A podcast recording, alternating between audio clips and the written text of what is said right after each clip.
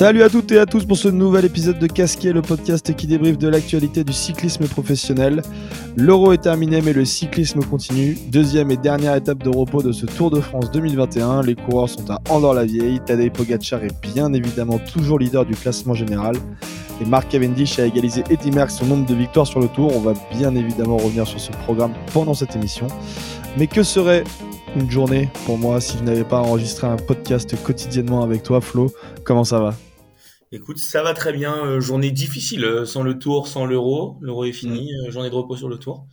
Mais comme on se dirige vers une très belle troisième semaine du Tour de France, on attend ça avec impatience. Exactement. Et comme, euh, comme je le disais tout à l'heure, on enregistre des podcasts quotidiennement et aujourd'hui on en enregistre même deux puisque je ne sais pas si vous êtes au courant, mais on publiera demain une émission de débrief de cet Euro 2020 euh, pour, euh, avec le podcast Potocaré. Euro 2020 qui nous aura régalé et justement on voulait faire un petit débrief plus général de la compète, pas revenir uniquement sur cette finale. On parlera des tops, des flops, comme vous en avez l'habitude, ce qu'on a aimé, ce qu'on n'a pas aimé. Bref, je vous invite à, vous connecter sur les plateformes d'écoute, vous en avez l'habitude, poteau carré. Et, euh, et pendant ce temps-là, nous, Flo, je te propose qu'on bascule directement vers, euh, vers ce débrief de cette deuxième semaine et, qu'on se projette même vers, euh, vers cette troisième semaine du tour. Allez, c'est parti.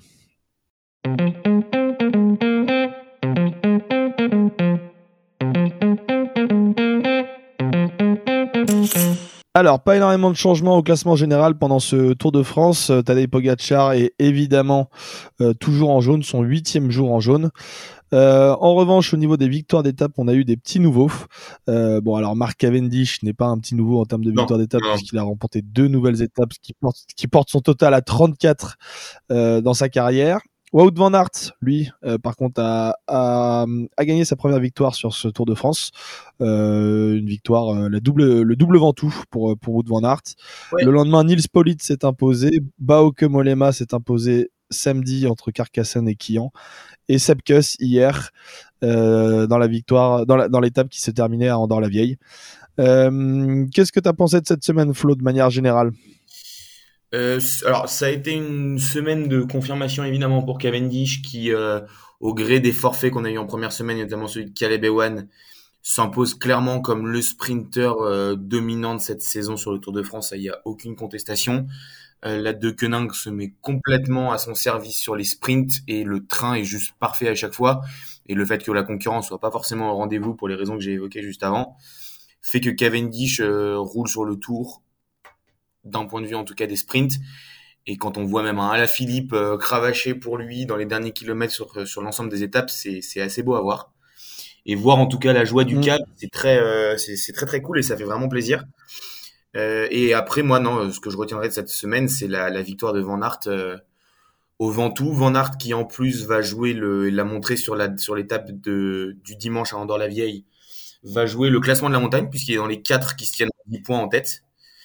Euh, donc Van Aert, après avoir gagné en 2019 des sprints massifs, Van Aert qui est un super mec en chrono, spécialiste de classique, va désormais jouer son, sur le terrain de la montagne. Voilà. Je, je sais pas où ce type va s'arrêter. Euh, on a cru qu'il allait pouvoir jouer le général, pas encore, mais en tout cas, il est capable de gagner le Ventoux devant des, devant des punchers, devant des grimpeurs avec qui il était dans le groupe d'échappée. Et il gagne, il gagne le Ventoux en solitaire euh, de la plus belle des manières. Devant, ouais, il gagne devant Alaphilippe, Kanye Elisson, de Bauke Molema. Ouais, ouais. Bauke Molema qui, bon, qui a fait son numéro habituel, hein, quand il, qui a fait son numéro habituel entre Carcassonne et Quillan. Quand il est comme ça, il est inarrêtable. Euh, Nils Poli, très belle victoire en solitaire aussi dans une étape qui était un peu bizarre. C'était l'étape qu'on annonçait comme l'étape des bordures le lendemain du Ventoux, une étape plate qui était quand même réservée aux sprinters, même si on devait surveiller le vent pour les bordures. Et au final, je pense que le peloton le lendemain du double Ventoux a eu besoin de repos, a pas voulu cravacher dans le vent. Et au final, le fait qu'une échappée euh, règle, se règle entre eux, bah, ça, ça a plutôt, je pense, euh, avant, enfin, arrangé les, les, coureurs du peloton, en tout cas les grosses équipes. Mais ce que je vais surtout retenir, moi, c'est la, ce que je retiens surtout, et alors, deuxième semaine dans l'illustration, mais c'est la bataille pour les échappées. Je crois, je crois vraiment n'avoir jamais vu une telle lutte pour former les échappées. Euh, il y a toujours la première heure, voire des fois la, les deux premières heures de course, qui sont sur un rythme effréné, juste pour la bataille de l'échappée. Alors en même temps, comme il y a énormément d'échappés qui vont au bout, on comprend pourquoi, mais ça donne des premières heures de course qui sont euh, assez extraordinaires. Ouais, on l'avait évoqué euh, la semaine dernière, le fait que le classement général soit déjà quasiment réglé mis à part pour le podium et éventuellement le top 5, on se disait que ça allait euh, inciter les coureurs à prendre des échappées, se glisser dedans, parce qu'il y allait avoir beaucoup plus d'opportunités laissées par les équipes de leaders et notamment l'équipe UAE pour justement pour justement ce genre de ce genre de coureurs. Bah oui, non mais c'est clair, hein, l'équipe UAE est pas, est pas pas encore une équipe qui est capable comme les Jumbo les, ou les Ineos de de durcir la course et de contrôler la course. Et au final euh, au final Cavendish est satisfait avec ses quatre victoires. Donc euh, donc euh, c'est peut-être pour ça aussi effectivement qu'on voit qu'on voit une course beaucoup plus hybridée on l'avait vu aussi sur le Giro cette année avec beaucoup d'échappées qui allaient au bout. En tout cas ça donne, ça donne quelque chose d'intéressant le seul problème c'est que les Français ont pas su en profiter on n'a toujours pas une nouvelle victoire française la Philippe a, beaucoup été à l'offensive dans le Ventoux il s'est un peu cramé euh, il est dans le groupe sur euh, l'étape de que Nils Polit remporte. Il est, en tête sur une étape assez surprenante d'ailleurs de le voir en tête, une étape assez plate. Il est dans le coup à Andorre. Il a tenté le coup entre Carcassonne et Quillan, mais la pancarte euh, Philippe, champion du monde, lui a pas permis de sortir. Mais, euh, mais on espère voir les Français vainqueurs en, en deuxième semaine. on a eu l'épiphénomène Godu deuxième, alors qu'en fait, il a jamais le niveau pour être deuxième sur ce Tour de France. Guillaume Martin. J'ai, oh, pardon, Godu, oui, est complètement à la rue. Et Guillaume Martin, effectivement, euh, je me reprends, mais n'est pas, je pense, euh, pas du tout fait peur aux autres, euh, aux autres gros, gros leaders du général. Mm. S'il a été deuxième, c'est parce que les autres ont bien voulu le laisser. Mm. Et ça serait bien que Guillaume Martin, qui a enfin, qui a reperdu du temps, se dise comme Godu qu'au final, c'est peut-être mieux d'aller essayer de taper une étape en montagne parce que, parce que déjà qu'elles vont être difficiles à aller remporter, il serait temps de, il serait temps d'ajouter une nouvelle ligne après à la Philippe. Ouais. Bon, justement, du coup, tu parlais, euh, tu as commencé à évoquer un petit peu le classement général avec Guillaume Martin. Euh, est-ce que tu veux quand même nous dire un petit mot sur Tadej Pogacar ou t'as pas grand-chose à rajouter sur sa performance qui finalement n'est, il a alors il a faibli un petit peu dans le double Ventoux euh, sur une attaque de Vingegaard. Il perd 30 secondes au sommet du Ventoux, qui récupère dans la descente. Mais pour le coup, la bonne satisfaction, c'est Vingegaard, parce qu'on a bien compris que Carapace était le leader d'Ineos parce qu'il est le mieux placé, parce qu'il semble le plus fort des Ineos. Les Ineos font un bon travail parfois en montagne, mais Carapace est pas capable de le, de le concrétiser. Et au final, Vingegaard semble plus costaud. Euh, Uran monte bien, il a même attaqué hier. Euh, il monte bien en, température, mais je pense que Pogacar a une sérénité incroyable. Euh, et sinon, bah, la petite stat, hein, c'est assez terrible. On l'avait vu dès la première semaine qu'il allait écraser ce tour à moins d'une chute qu'on n'espère pas, euh, bah, le tour est déjà joué. Et il a le plus gros écart, donc il est à plus de 5 minutes du deuxième, plus de 5 minutes 30 je crois. C'est le plus gros écart en début, avant le début de la troisième semaine entre un premier et son second depuis 2000 et depuis euh, Armstrong contre Ulrich. Donc euh, je sais pas si c'est annonciateur de bonnes heures ou pas, hein, on verra. Mais en tout cas, en tout cas pour le suspense de ce tour, euh, ça semble complètement joué, à moins d'une d'une chute qu'on lui espère pas. Ouais, ouais, 5 minutes 18 d'avance sur Uran et 5.32 d'avance sur Jonas Vingegaard. Bon, passons euh, du coup le sujet Tadej Pogacar qui domine de la tête et des épaules ce Tour de France. Euh, sur le sur les concurrents, sur la suite, euh, bah, pour un potentiel podium à Paris, lequel des alors j'ai envie de te dire lequel des trois aura la place du con? Parce que je pense que ça va se jouer sûrement entre Rigoberto Uran, Jonas Vingegaard et Richard Carapace. Hmm, je vois Ben O'Connor, Kelderman, Lutsenko, etc. un petit peu en dessous euh, physiquement. Euh, lequel des trois tu vois finir euh, derrière, sachant qu'il y a 15 secondes d'écart entre les trois. Rigoberto Urán est à 5,18, Vingegaard 5,32 et Carapace 5,33. Donc c'est très très serré entre les trois.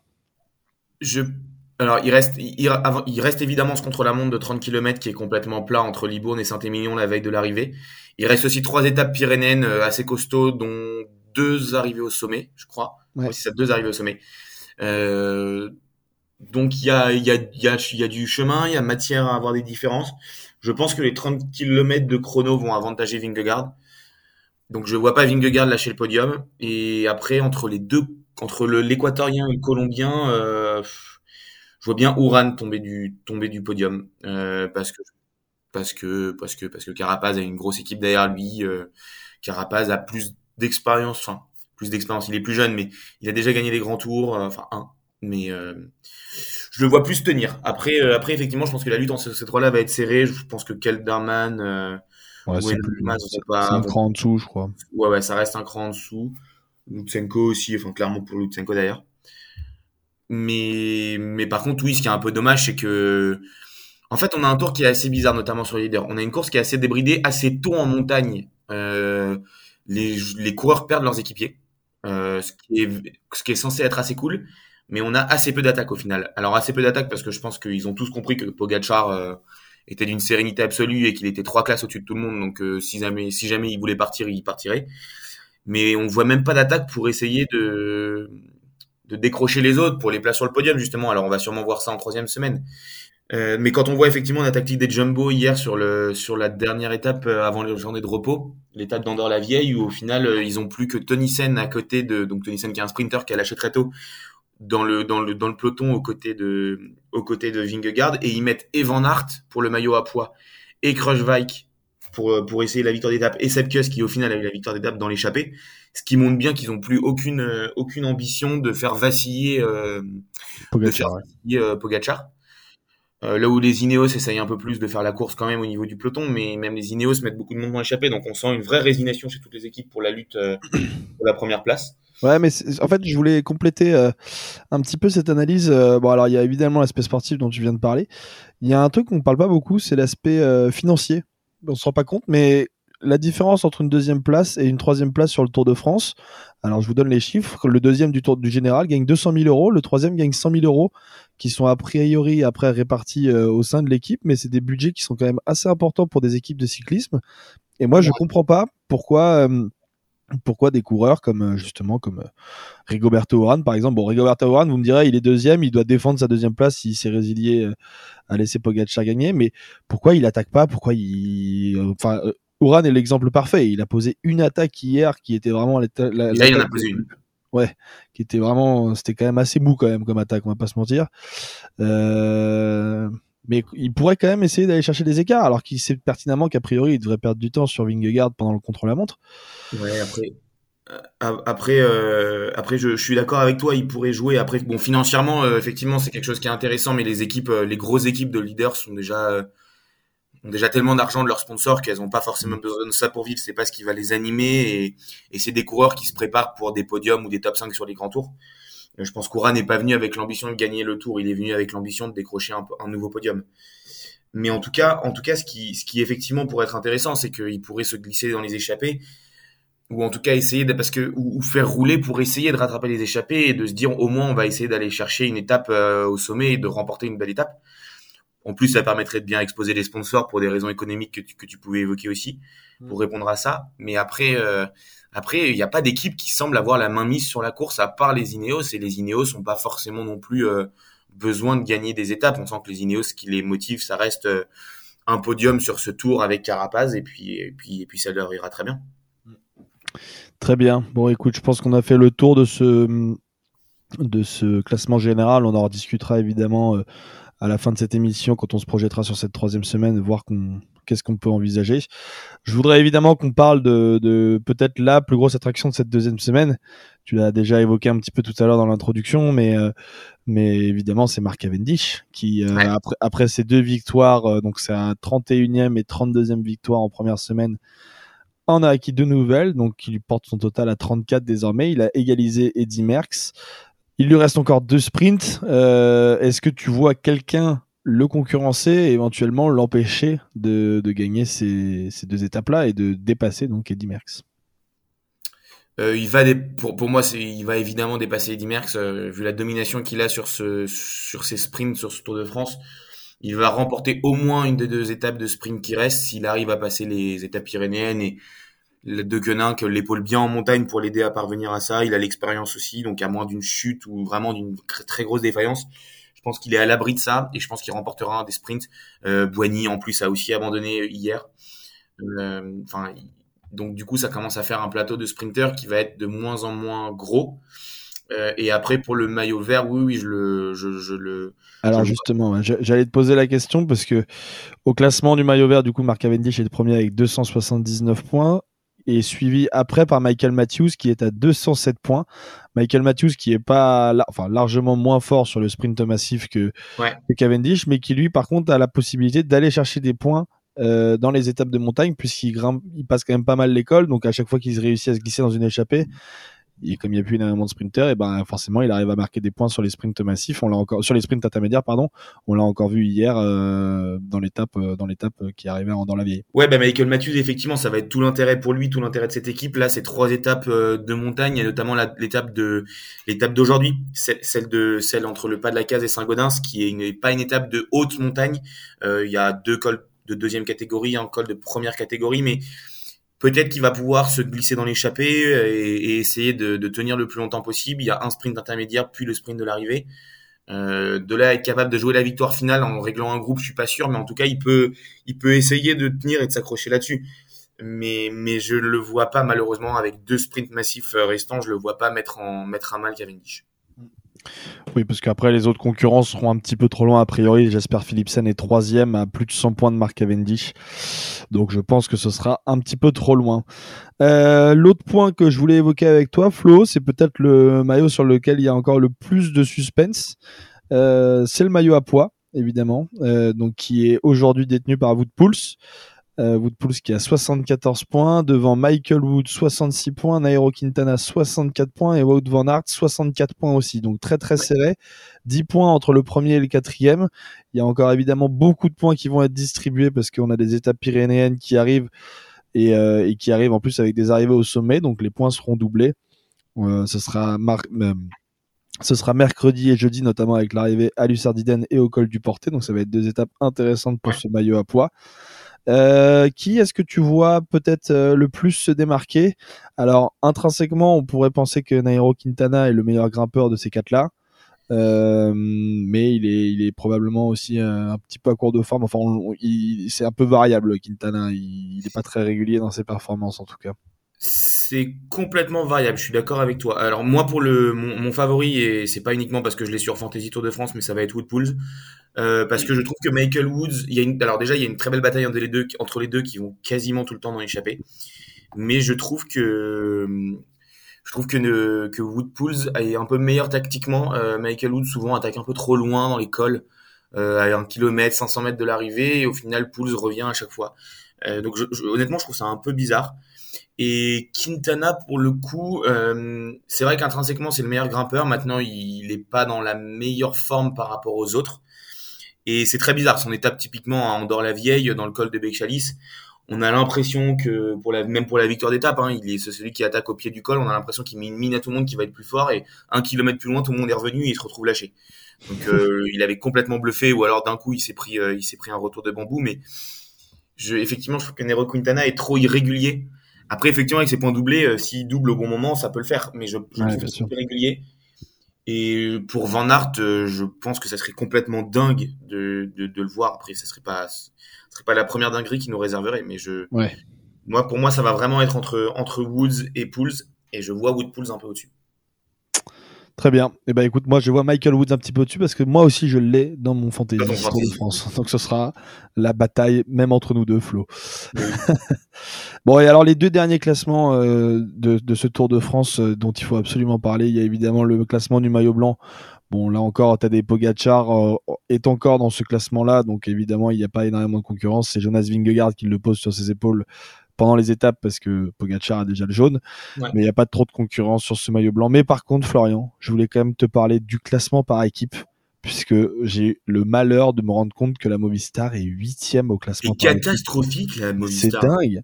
Il faut absolument faire un point sur la Movistar. Ouais, et tactiquement, du coup, alors il n'y a même pas de, il y a même pas de catastrophe. Non, pour le coup, la Movistar, faut voir quand même la faillite de ses leaders.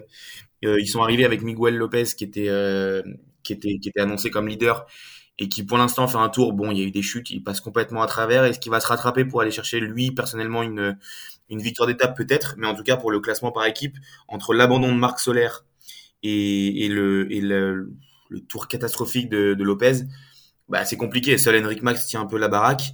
Euh, par contre, pour les Movistar, j'aimerais euh, Valverde passe pas loin euh, à Andorre derrière cette cusse.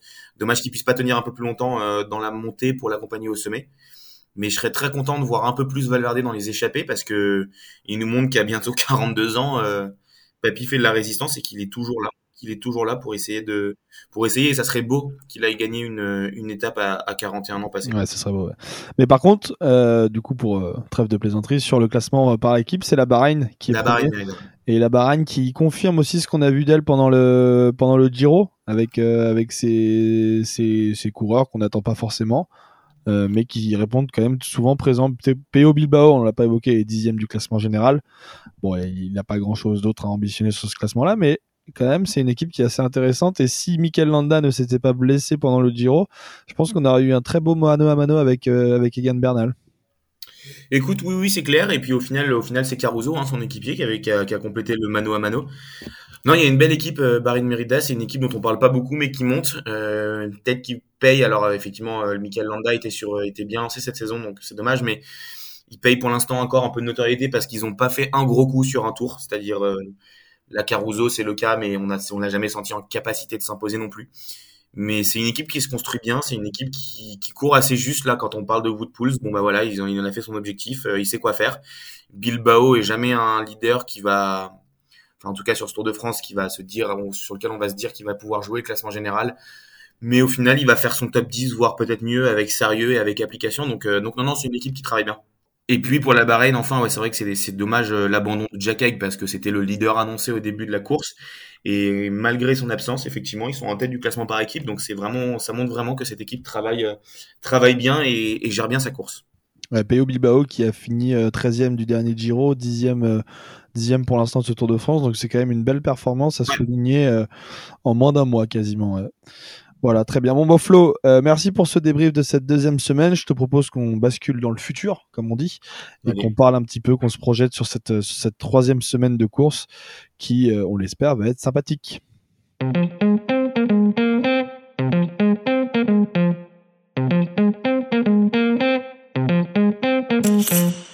Alors, on a fini la 15e étape euh, dimanche de ce Tour de France. Il y en aura 21 en tout, donc six nouvelles étapes qui nous attendent pour cette, euh, pour cette prochaine semaine. Une étape accidentée, donc a priori demain entre le pas de la case, hein, départ d'Andorre encore une fois jusqu'à Saint-Gaudens, euh, qui devrait être intéressante. Ensuite, on aura deux énormes étapes de montagne, avec l'arrivée au col du Porté mercredi, pardon, et l'arrivée à, Lussardiden avec le col du Tourmalet aussi jeudi et ensuite une étape de sprint vendredi qui arrivera à Libourne. Libourne dont partira le contre-la-montre de 30 km de samedi et on partira évidemment de Chatou pour arriver aux Champs-Élysées dimanche euh, et sûrement avec Marc Cavendish. On va se projeter un petit peu là-dessus, mais justement Flo, comment comment toi tu envisages cette euh, cette troisième semaine? Qu'est-ce que tu attends et qu'est-ce que tu aimerais voir?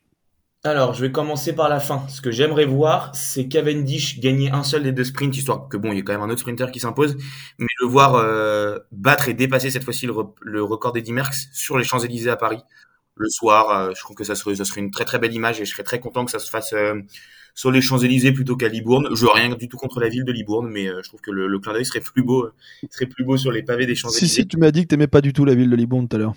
Ouais, c'est vrai, on peut le dire. on peut le dire. Je préfère Saint-Émilion.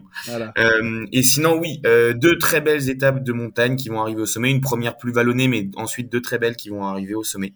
Euh, donc la première, tu l'as dit, qui arrive au qui arrive au sommet du col du Porté, avec Père-Sourde en enchaînement avant, et je crois qu'on a Louron-Azé, le col de Val-Louron-Azé juste avant. Donc euh, trois ascensions, deux premières catégories, dont le Père-Sourde qui reste quand même une grosse référence, leur catégorie du Porté. Ça sera le 14 juillet. Donc, euh, et pourquoi oh pas Le petit coup de Cocorico, là, Nicolas G, là. Ouais, il nous faut. Non, mais en plus, j'ai le, j'ai notre homme. J'ai notre homme. Là, il nous faut une victoire de David Godu. Il est passé à côté de son tour sur le classement général.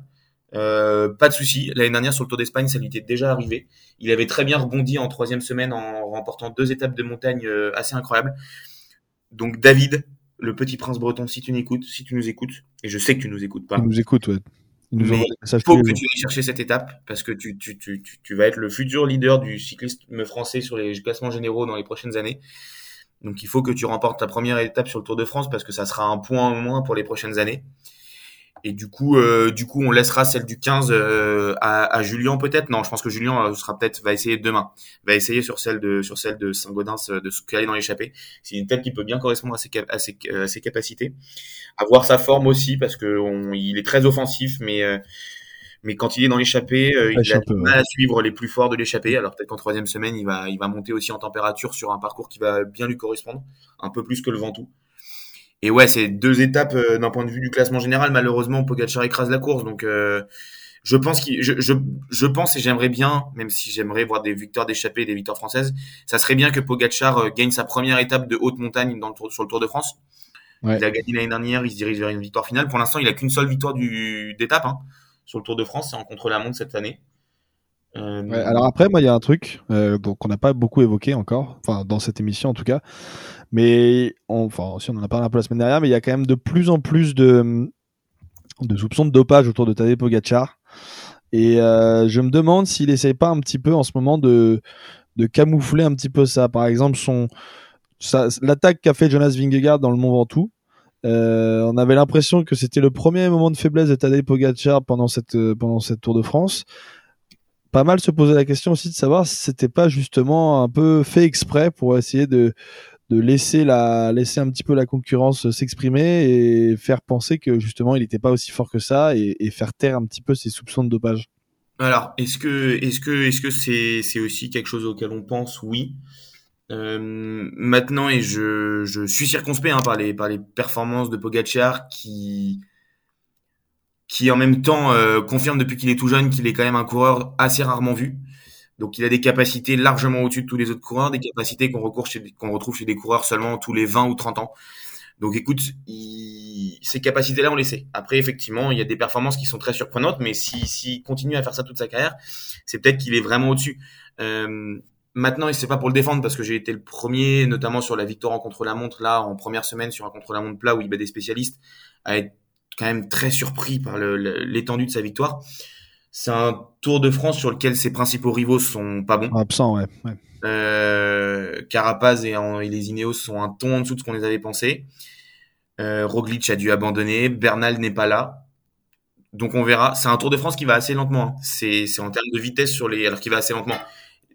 En tout cas, pour ce qui est du, du, classement général et des favoris sur les grands cols, ça roule pas à des vitesses effrénées et on le sent euh, plutôt serein. Voilà, il a tué le tour en première semaine euh, alors que sur des terrains où on l'attendait pas forcément. Et il n'a pas besoin d'en faire plus. Euh, après, moi, je pense qu'il va peut-être avoir quand même une petite question d'orgueil et essayer d'aller chercher une des deux arrivées au sommet. Ouais, ce serait bien. Pour, de, gagner une première étape de montagne après ces deux victoires en contre-la-montre ces deux dernières années. Ça serait plus beau que de ça que de gagner entre Libourne et Saint-Émilion sur un chronomètre. Et puis, et puis aussi, juste pour finir, mais il n'a pas, il a pas une équipe à côté qui lui permet de tout le temps gérer la course. Donc lui aussi doit se gérer pour, euh, pour bah, avec l'avance qu'il a, marquer, ses, marquer ses, les autres leaders pour s'assurer de sa victoire finale. De toute façon, il l'a plus ou moins déjà fait. Ouais. Bon, très bien. Bah, écoute, Flo, euh, est-ce que tu as quelque chose à rajouter pour, euh, pour cette dernière semaine de course qui nous attend? Eh ben non, rouler jeunesse. Hein. quelle, quelle, belle fin de quelle belle fin d'émission. On va, on va terminer sur cette sur cette belle phrase. Non, n'oubliez pas de bien regarder le Tour de France parce que c'est quand même un événement qui nous fait rêver tous les ans.